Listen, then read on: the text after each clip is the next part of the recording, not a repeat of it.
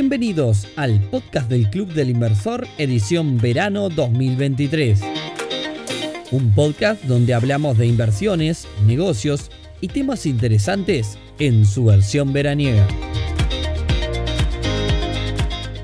Hola, hola, bienvenidos a un nuevo episodio del podcast del Club del Inversor edición veraniega el último de este tipo porque ya la semana próxima comenzamos con la temporada 2023 que la verdad que se viene con muchísimos episodios súper interesantes.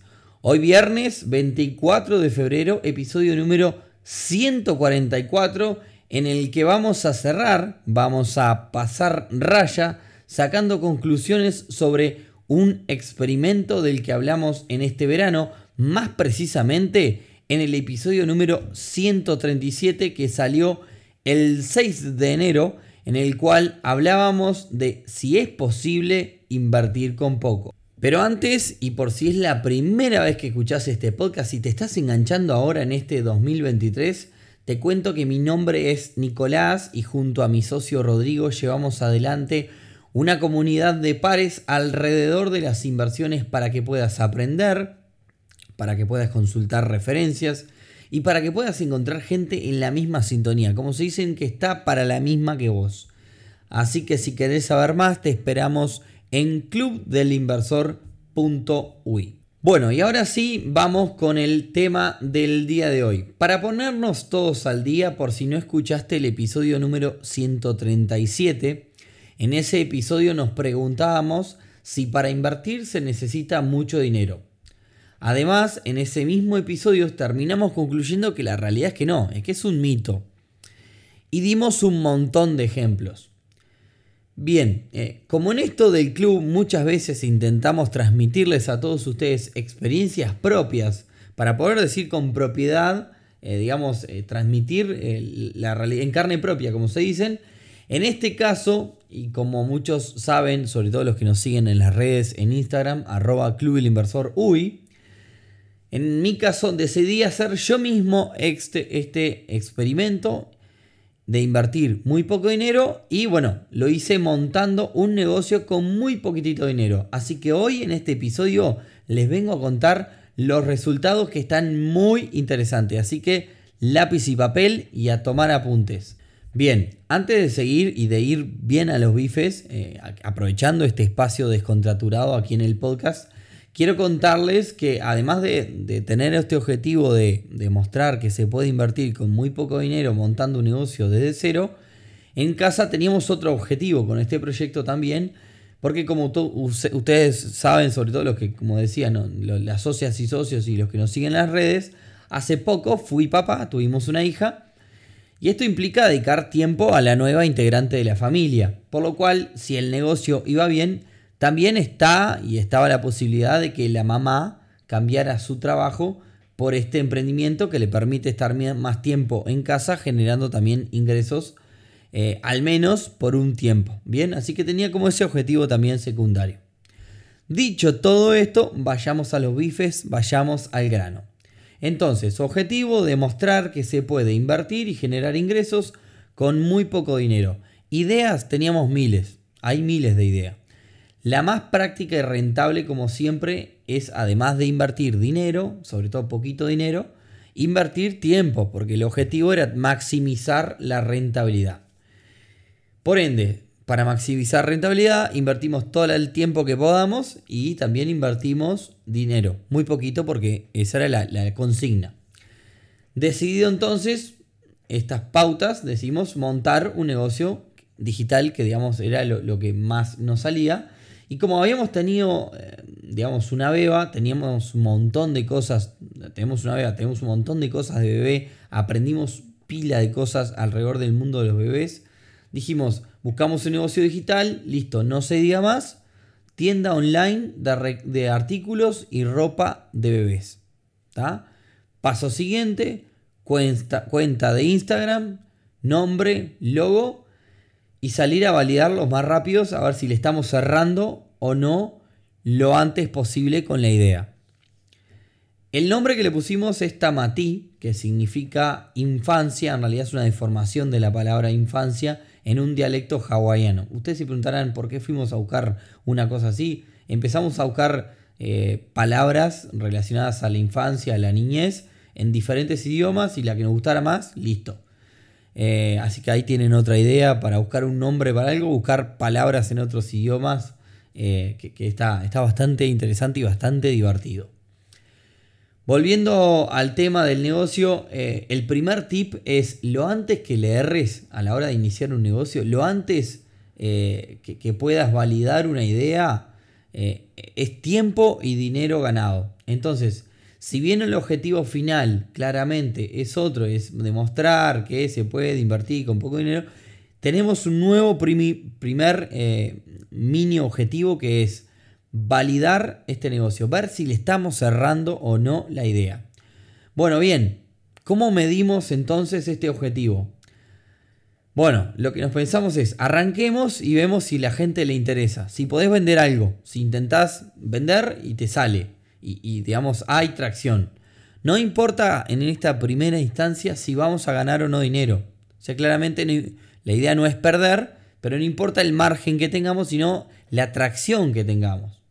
Al menos no ya mismo. ¿Bien? Entonces, ¿qué hicimos? Salimos a buscar proveedores y compramos un stock mínimo de cosas, porque era la, la consigna, invertir muy poco dinero. Créame que la inversión fue un par de cientos de dólares no mucho más. Es, decir, dinero al que puede acceder cualquier persona que no tenga problemas eh, financieros a la hora de, sus finanzas personales. Y acá llegamos al primer aprendizaje. Si arrancás a vender online y no te conoce ni el loro, eh, nadie te va a comprar. Te va a comprar la familia, los amigos y demás, pero nadie que no conozcas te va a comprar. Claramente la gente no sabe. Entonces, necesitas posicionarte un poquitín al menos para que te empiecen a, consultar. Entonces, a menos que quieras hacer el proceso más despacio, acá estoy hablando de algo más de marketing, pero me parece que tiene que ver con todo. A menos que quieras hacer el proceso más despacio y a pulmón, es decir, generando contenido de valor, como hacemos en el club, para que la gente vea un poco el proyecto, que te siga y demás. Eh, nosotros juntamos en Instagram 10.000 seguidores en este proceso que llevamos haciendo contenido de valor, quizás en Instagram, quizás serán un año y medio, dos años más o menos, y fue todo a pulmón sin poner un solo dólar. Ahora, si vos querés validar rápidamente un negocio de venta un producto o servicio, no te queda otra que publicitar de una, tratar de que esta interacción sea lo más rápido posible. Eh, para ver este, si, si el negocio camina o no rápido, porque si no te pasaste un año entero haciendo contenido de valor para quizás un negocio que, eh, al final del día el producto que vende no, es, no está bueno o no interesa a la comunidad.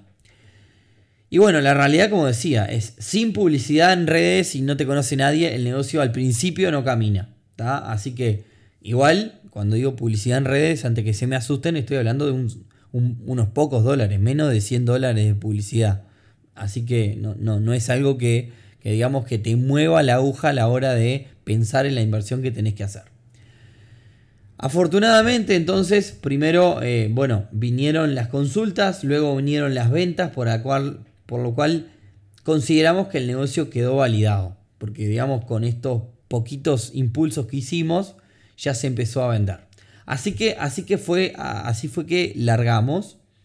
Y acá les doy otro consejo que también nos pasó claramente por inexperiente, si metes mucho dinero en publicidad y teníamos este stock, mínimo, esta inversión mínima en producto, porque básicamente era parte de la consigna, enseguida estás en problemas porque vendes, vendes, vendes y te quedas sin producto. Bien, así que no, nos, nos pasó, aprendimos, estuvimos unos días parados y ya en los siguientes días nos surtimos un poquito más.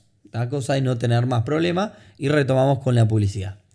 Antes de seguir, por las dudas, en este episodio estoy repasando una experiencia de menos de dos meses con el comienzo de una pequeñísima tienda online casera. No estamos hablando de la, una inversión de poner un local en un shopping ni de cosas grandes.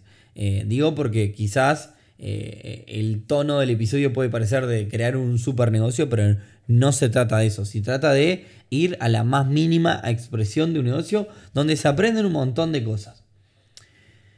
Sigo entonces. Otro tema que nos sorprendió fue la cantidad de ventas desde el interior. De hecho, son la mayoría de ventas. Esto implica acomodar tu negocio, tus costos y sobre todo tu packaging a la logística de proveedores de los de envíos. No es lo mismo venderle un producto en una cajita bien suavecita, hermosa, a tu vecina, que mandar ese mismo producto a otra punta del país. Esto hace que para preservar el estado del producto vas a tener que buscar un packaging más resistente, cuidar la forma que, lo mandás y em, em, embalar el, producto porque probablemente va a ser castigado a la hora de, ser enviado. Otra cuestión que hay que manejar eh, también son los medios de pago. Eh, por, falta de experiencia comenzamos intentando dar eh, un montón de medios de pago para facilitarle al cliente, pero bueno, por otro lado nos, terminamos complicando porque hay que hacer un trabajo muy minucioso a la hora de controlar las cuentas, eh, porque básicamente tenés eh, un puchito en un montón de lugares. Así que probablemente, aprendizaje, más adelante haya que reducir la cantidad de medios para no entreverarse. Más aprendizajes entonces. Eh, y con esto, la gente cuando diga esto va a decir, bueno, pero Nico, a ver, estaba cantado. Eh, la realidad es que hay un flujo muchísimo mayor de ventas al comienzo de cada mes respecto al, final de cada mes. De hecho, muchas personas en el final de cada mes te escriben para reservar alguna prenda para cuando cobren a principio de mes. Si bien es esto que algo estamos acostumbrados a escucharlo normalmente de todos lados, representa un desafío porque para que las ventas no te bajen a final del mes, eh, algo tenés que hacer, pues si no vendes a principio de mes y a final de mes no vendes nada. Entonces, eh, la verdad no lo sé, estamos en esa búsqueda de, qué hacemos ahí. Puede ser apuntar a un público de mayor poder adquisitivo que no tenga el problema eh, o que no piense en el fin de mes. Entonces, vender algún producto que, sea para exclusivo para un, para un público así. Puede ser el hecho de poner promociones y descuentos solamente para personas que hacen las compras y pagos en esos días. Sinceramente, aún resta explorar cómo vamos a resolver ese temita. Eh, bueno, y también, por supuesto, en este proceso vinieron las malas. Eh, es como todo, aparecen las personas que no son tan prolijas. Nos pasó, por ejemplo, que nos pidan una seña por algo y luego nos digan que no lo pueden enviar porque no tienen el dinero para fabricarlo. O sea que básicamente se comieron la plata que, nos, que nos pidieron. Bueno, ahí entras como en un tire y afloje. Em, después sigo con más aprendizaje, ¿no? Ayer hablaba justo con un muchacho que me le planteaba la idea un poco de importar, ¿no? Eh, tiene una tienda también online y, me comentaba que, que vendía accesorios de tecnología y bueno, un poco lo que yo decía es, eh, primero tenés que mantenerte en el negocio de revender cosas de, mayoristas, de proveedores locales, hasta poder tener un volumen interesante de ventas que te permita solventar las importaciones sin afectar las cuentas de la empresa. Y en este caso es, nos pasó lo mismo, es decir, pensamos en un momento, importaremos en algún momento, pero básicamente por un tiempo prolongado hay que mantenerse con proveedores locales porque el flujo de ventas y las cuentas eh, del negocio, digamos, no dan al comienzo como para hacer un esfuerzo tal. Aparte todavía estás en una época de estás validando.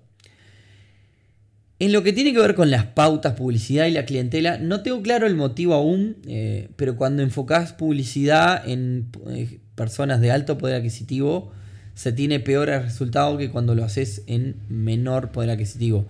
Pero, peor no quiero decir cantidad, sino peor resultado general. Puede ser que las personas de alto poder adquisitivo elijan otras modalidades o tiendas más grandes para hacer este tipo de compras. Todavía es algo a explorar.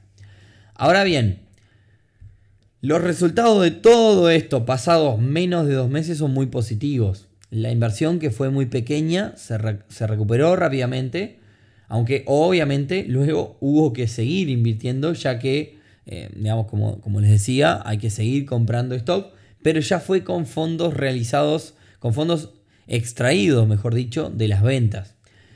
Lo que es muy importante comentarles también es que esto no fueron solamente unos cientos de dólares y todo marchó y espectacular, sino que se invirtió y se invierte además muchísimo tiempo, como lo dijimos al comienzo del episodio. Si vas a arrancar algo de cero, lamentablemente es así, solo no va a caminar. Se está mucho tiempo respondiendo a las personas para poder cerrar una venta. No tengo la relación aún entre cantidad de consultas y ventas, pero seguro está a menos de un 20%, es decir, que para cerrar una venta hablaste al menos con otras cuatro personas más, le comentaste absolutamente todo tuyo, eh, otras personas que, que, no te compraron, es decir, que el tiempo que se insumió fue bastante. Y como a todos en este podcast les gustan mucho los números, nos gustan, me incluyo los números, ya les comenté que fueron unos cientos de dólares la inversión, fueron bastante menos de mil dólares. Les, les comenté que se recuperó la inversión en poco tiempo. Le comenté también que le metimos bastante tiempo. Y por último les comento que es posible que en muy poco tiempo este emprendimiento pueda pagar ese sueldo para el cual fue pensado, digamos, ¿no? Así que pasando toda raya, con el objetivo cumplido estamos en condiciones de finalizar este experimento y decir que efectivamente se puede invertir con muy poco dinero y generar ingresos en poco tiempo. No son millones, claramente no, pero les recuerdo que arrancaste prácticamente con nada y pasaste de la nada misma a generar ingresos todos los meses. A generar un sueldo, sueldito, como sea, pero es un ingreso todos los meses. Dicho esto, esperemos que les haya gustado y creo que fue una misión cumplida. Eh, nos esforzamos mucho en, seguir cumpliendo, digamos, con la pauta que habíamos dicho. Podíamos haber invertido muchísimo más y hacer despegar más rápido el negocio, pero la idea era mantenernos a rajatabla con las condiciones de este experimento.